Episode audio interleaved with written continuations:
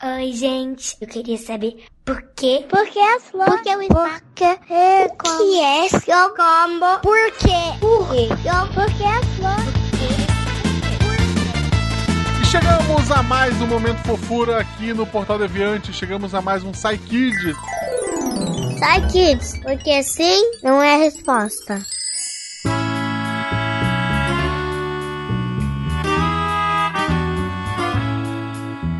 Eu sou Marcelo Gostin. Estou aqui hoje com a Anne Higgs. Oiê!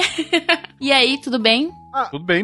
Melhor agora que a gente vai ler. A gente vai ler, não, a gente vai ouvir as perguntas e as respostas. Porque isso é o legal desse programa. Eu não preciso fazer. A gente não tá aqui só pra, pra entreter o público. Porque eu tenho as perguntas que são feitas pelas crianças e tem as respostas que são feitas pelos especialistas. Então a gente não precisa entender nada pra participar. É o critério, né? Sim.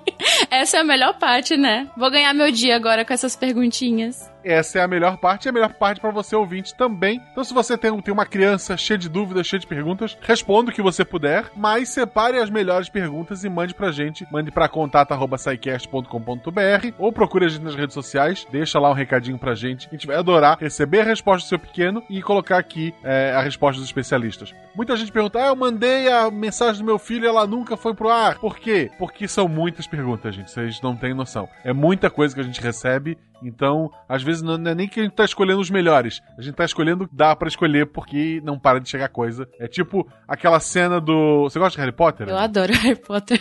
Sou o Potterhead.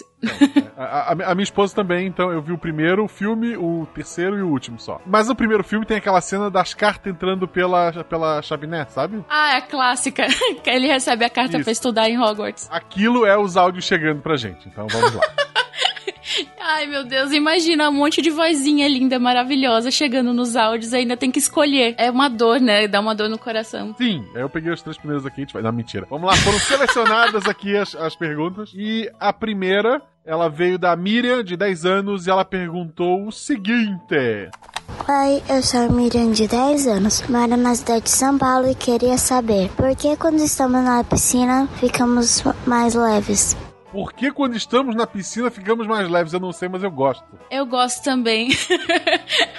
eu gosto dessa sensação de pisar e não tá pisando e tá flutuando, assim. É muito bom. Eu também tenho essa curiosidade. Então, pra matar essa curiosidade, temos aqui o nosso especialista. Foi o nosso amigo Felipe Reis, ele respondeu essa, então vamos ouvir. Oi Miriam, tudo bem? Eu sou o Felipe. Então você quer saber por que, que a gente fica mais leve quando entra na piscina? Vamos lá, vou tentar te responder essa de uma forma bem simples.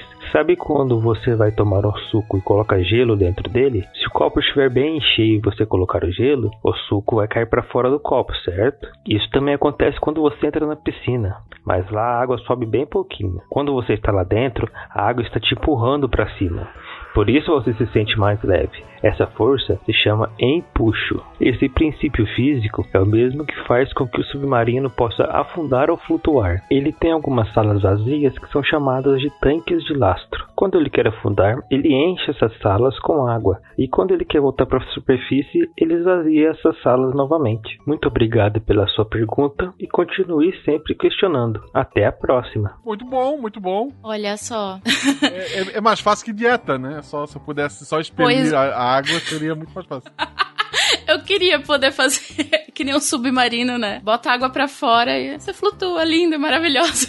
E a próxima pergunta é nosso querido Guilherme, lá de Vila Velha, de 10 anos. Oi, eu sou o Guilherme, tenho 10 anos, moro em Vila Velha. A minha pergunta é: por que o dólar sempre muda? Por que não pode ter um preço específico, como um dólar vale 4 reais? Tchau. Aí tá uma pergunta que, que eu queria saber. Olha, essas perguntas estão bem adultas, né? Já vai ser adulto. Adu, é, sai adultos. Sai adulto. Mas é que, é que, hoje em dia, como os brinquedos legais são tudo em dólar, eu sei porque eu tenho filha, é, ah, é complicado sim. mesmo. É, tem até o meme da menininha, né, que fala: Eu preciso de dólares. dólares, mamãe. Mas eu quero saber também. Eu realmente quero saber isso do fundo do meu coração. E a nossa dinheirista de plantão, a nossa especialista nessas situações econômicas, a Isabela Fontanella, vai responder. Oi, Guilherme. Tudo bem? Essa sua pergunta tem a ver com uma das coisas mais básicas que a gente tem na economia, que é o que a gente chama de oferta e de demanda. Oferta é o nome que a gente dá para as pessoas que querem vender alguma coisa. Já a demanda é o nome que que a gente dá para as pessoas que querem comprar alguma coisa. Na economia, a oferta e a demanda acabam se equilibrando. E aí, esse preço de equilíbrio que a gente chama é o preço que a gente dá a diversas coisas como o dólar. Mas tem outras coisas que têm o preço que mudam todo dia. Por exemplo, tem certas empresas que o preço muda todo dia, tem certos prédios que o preço muda todo dia, exatamente porque a oferta e a demanda dessas coisas muda todo dia. Você fala, mas como assim? Como é que isso funciona? Vamos dar um exemplo. Você já fez álbum de figurinha? Nos álbuns de figurinha tem sempre aquelas aqueles adesivos que aparecem com mais frequência, que são muito fáceis da gente achar. E outras figurinhas que são muito mais difíceis, que são as figurinhas brilhantes, por exemplo. Vamos pensar nas primeiras, nas figurinhas comuns. Você tem muita gente com aquela figurinha e pouca gente querendo pegar a figurinha de volta, querendo trocar para ter a figurinha para ela mesma completar o álbum. Então, a gente tem o que a gente chama de uma oferta muito grande, muita gente querendo dar, vender ou trocar a figurinha, e uma demanda pequena, pouca gente que quer comprar ela. Agora, se a gente pensa nas figurinhas brilhantes ou muito difíceis de encontrar, é o contrário. Você tem poucas pessoas com aquela figurinha e muita gente querendo. Por isso que várias vezes a gente troca uma figurinha brilhante por duas ou três figurinhas normais. O que que aconteceu? O preço da brilhante subiu porque a gente tem muita gente querendo comprar e pouca gente querendo vender, ok? No caso do dólar, por que, o dólar varia todo dia? E na verdade, o preço do dólar varia todo segundo. Você sabia disso? Porque a gente compra e vende dólar no que a gente chama de mercado de capitais. E aí a gente está falando com muitas pessoas no mundo inteiro que querem comprar dólar ou vender dólar, comprar real e vender real. Porque o preço do dólar está relacionado com o preço do real, não é? A gente não compra um dólar a 3 reais ou 4 reais. Então não tem a ver só com o dólar tá? Na verdade, a, a, vontade das pessoas de comprarem ou venderem dólares tem a ver com muitos fatores diferentes. Vou te explicar aqui alguns deles, tá? Um exemplo muito comum é a situação do Brasil, da economia do Brasil e da economia dos Estados Unidos. Imagina, por exemplo, que as pessoas acham que o Brasil vai crescer muito nos próximos anos. O que, que elas fazem? Elas querem vir para nosso país para investir dinheiro. Só que para investir no Brasil não pode ser dólar, tem que ser real. Então elas vendem dólar e compram real. Se eu tenho mais gente vendendo, o preço cai.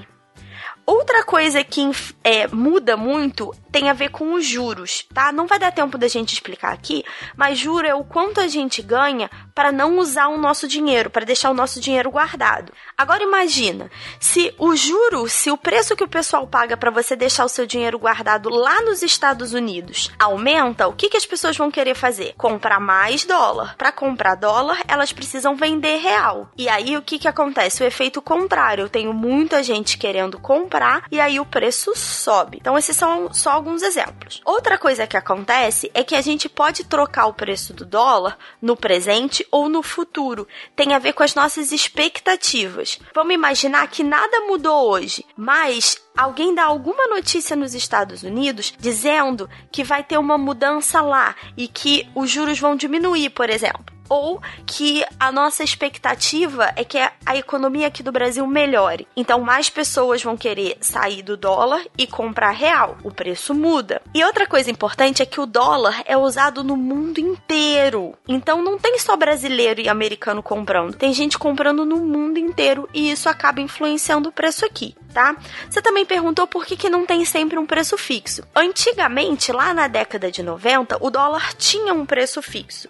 Mas as pessoas que tentavam comprar e vender dólar achavam que o preço fixo que o governo colocou não era muito compatível com a realidade. Ele não mostrava exatamente o preço do dólar. E por isso eles pressionaram para que tivesse essa mudança. Em alguns países, ainda hoje, como é o caso da China, a moeda deles tem um preço fixo com o dólar. Mas Para os chineses conseguirem fazer isso acontecer, eles precisam controlar muitas coisas e muitos fatores que aqui no Brasil a gente não pode ou não consegue fazer, tá? E aí só para você saber o nome, o nome disso desse preço que muda todo dia é câmbio flutuante, porque ele sobe e desce como se fosse uma boia no mar. Dependendo da onda, se a onda é de compra ou a onda é de venda, o câmbio flutua para cima ou para baixo igual uma boia. Eu espero que eu tenha respondido a sua pergunta e um beijo. Saímos da piscina e fomos pra boia. Pois é, hoje tá bem aquático esse aqui, aqui, viu? Tá, eu, a, a próxima eu vou pro ar, mas deixamos para depois.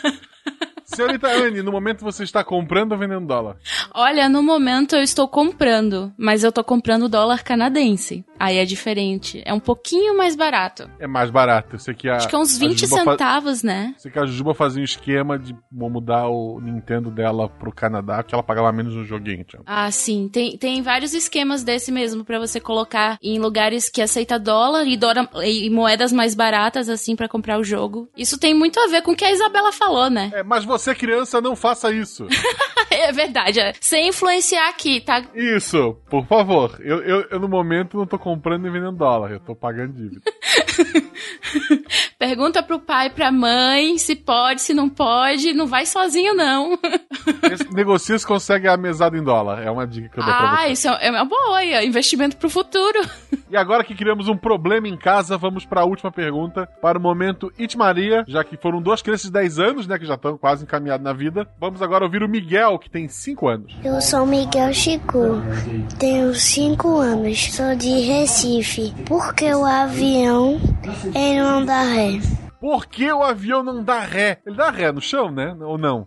É. Mas ele dá com ajuda, né? Tem aquele carrinho que empurra. É isso, tem. É verdade. Eu nunca parei para pensar nisso. Mas eu acho que a pergunta dele tem a ver com no ar, não? É, provavelmente. Aquele carrinho não voa. Se aquele carrinho é. voasse, ele conseguia dar ré, eu acho. Mas é para isso que a gente tem um especialista e vamos ouvir aqui o que a Giovana tem para dizer pra gente. Oi, Miguel, tudo bom?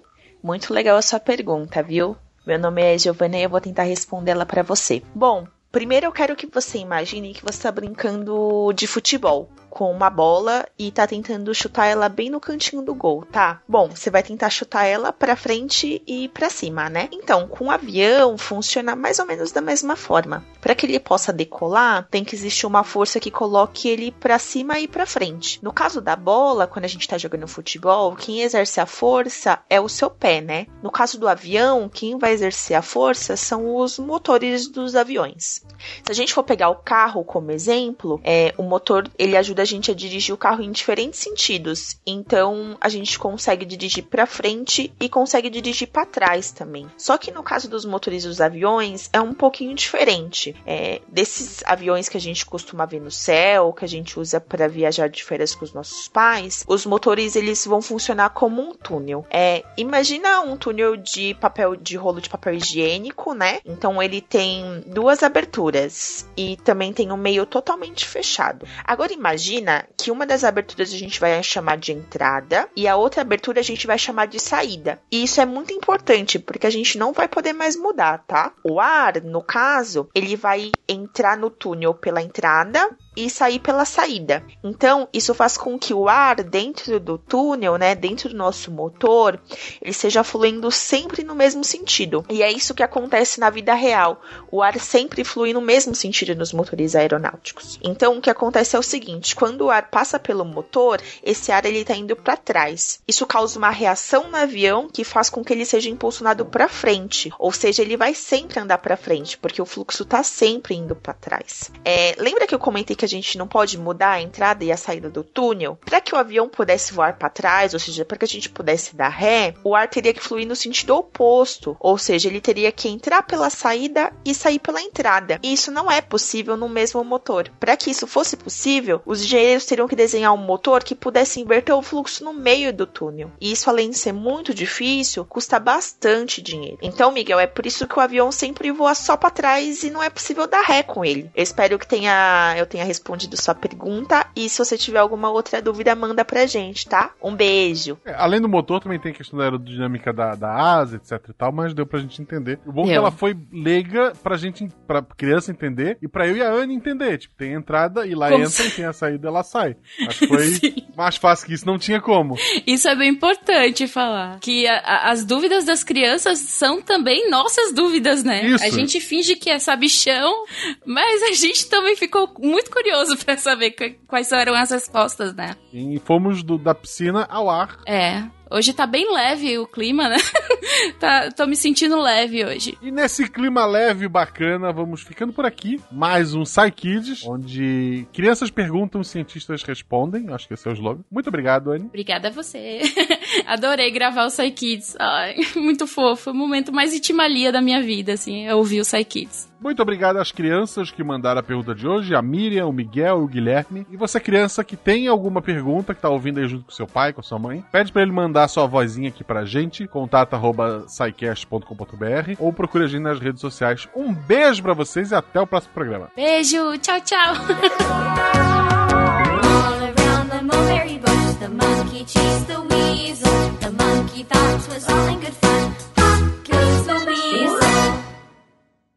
Esse podcast foi editado por Nativa Multimídia.